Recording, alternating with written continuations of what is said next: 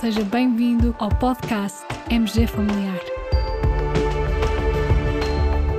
Um podcast sobre temas pertinentes que nos fazem refletir e frequentemente com implicações para a prática clínica. E damos as boas-vindas ao nosso anfitrião, professor Carlos Martins.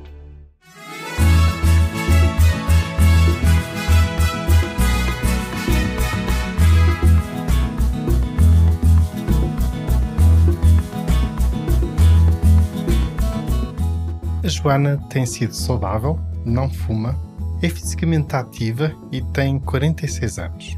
Já vários médicos a aconselharam a fazer uma estatina por apresentar o colesterol elevado. Contudo, a Joana ainda tem dúvidas. Será que preciso mesmo de tomar isto? Até que ponto é que este medicamento me protege de morrer ou de ter um ataque? Caros colegas, uma pergunta difícil. Qual a dimensão da redução da probabilidade da Joana morrer que lhe é proporcionada pela estatina? A linha A, a estatina reduz a probabilidade da Joana morrer em aproximadamente 0,6%, a linha B, 5,8%, a linha C, 10,3%. Ok, reconheço que esta pergunta e este quiz é realmente difícil. Mas de tempos a tempos somos confrontados com esta questão e também com estudos que avaliam a eficácia das estatinas e da redução do colesterol LDL numa perspectiva de outcomes, marcadores orientados para o paciente.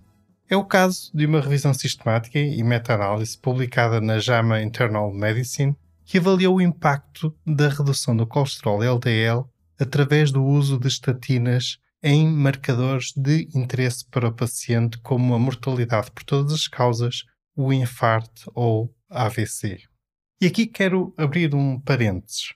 Quando me refiro aos marcadores de interesse para o paciente, estou a referir-me a algo que é muito relevante e que é importante no nosso processo de decisão clínica.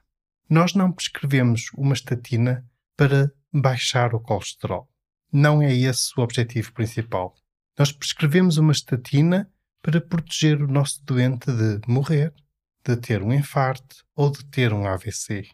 Esses é que são os marcadores que importam aos nossos pacientes e, no fundo, isto associa-se à expressão em inglês que provavelmente já todos conheceis, POEM. POEM significa Patient Oriented Evidence That Matters. Orientada para o paciente neste sentido, no sentido de avaliar marcadores que realmente são relevantes para a saúde e para o bem-estar do nosso paciente. Mas, fechando parênteses e voltando à revisão sistemática, trata-se de uma revisão metodologicamente robusta, bem construída, em que os autores seguiram as orientações Prisma para reporte de revisões sistemáticas e foram identificados 21 estudos, que quer realizados em contexto de prevenção primária, como seria o caso da paciente do nosso quiz, da Joana, quer realizados em contexto de prevenção terciária. O risco global de viés dos estudos encontrados foi baixo e, através da meta-análise de 19 estudos, o que correspondeu a um total de 132.763 pacientes, o tratamento com estatina, quando comparado com placebo, conduziu a uma redução global de 0,8% na probabilidade de morte por todas as causas no período de estudo, que em geral foi entre 3 a 6 anos, variando de estudo para estudo. A probabilidade de sofrer um infarto agudo de miocárdio diminuiu em 1,3% e a probabilidade de sofrer um AVC diminuiu em 0,4%. Se se fizer a análise separando os estudos de prevenção primária dos de prevenção terciária, e que na prática é a forma mais correta de analisar esta questão, então, em prevenção primária, verificou-se uma redução de 0,6% na probabilidade de morte por todas as causas, uma redução de 0,7% na probabilidade de sofrer um infarto agudo de miocárdio e uma redução de 0,3% na probabilidade de sofrer um AVC. No caso de prevenção terciária, como esperado, as percentagens são ligeiramente superiores. Aí verificou-se uma redução de 0,9% na probabilidade de morte por todas as causas, 2,2% na probabilidade de sofrer um infarto agudo de miocárdio e 0,7% na probabilidade de sofrer um AVC. Por outro lado, não foi possível determinar uma relação entre a dimensão da redução do colesterol LDL e a prevenção de morte, infarto ou AVC.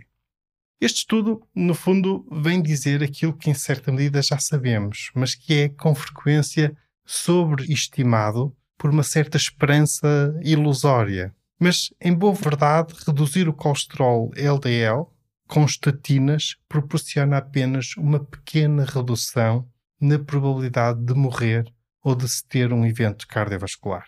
Em contexto de prevenção primária, como era o caso da doente do nosso quiz, da Joana, essa redução é de apenas 0,6%. E esta era a resposta correta ao nosso quiz. Uma outra forma de entendermos este valor, podemos dizer que se tivermos dois grupos de 200 pessoas e se um desses grupos de 200 pessoas fizer estatina e o outro grupo de 200 pessoas não fizer estatina, então, ao fim de um período de 3 a 6 anos, no grupo que fez estatina, teremos aproximadamente menos uma morte.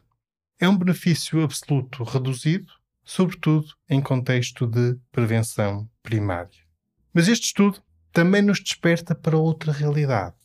É que, com muita frequência, somos inundados com benefícios em linguagem relativa.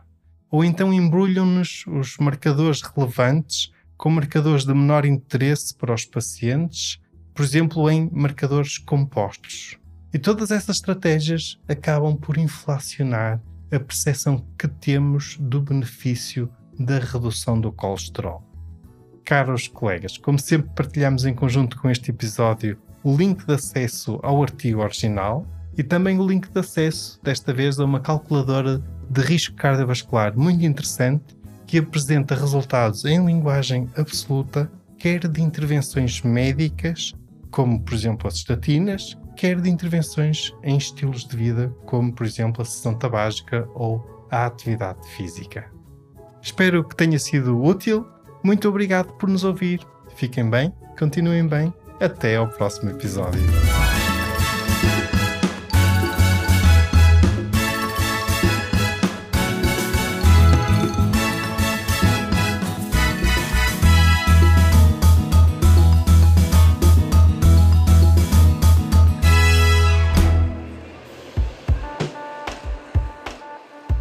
terminamos assim esta edição do podcast MG Familiar. Muito obrigada por nos ouvir. Se desejar completar a sua leitura, muitos dos conteúdos abordados neste podcast estão disponíveis em www.mgfamiliar.net. Até ao próximo episódio.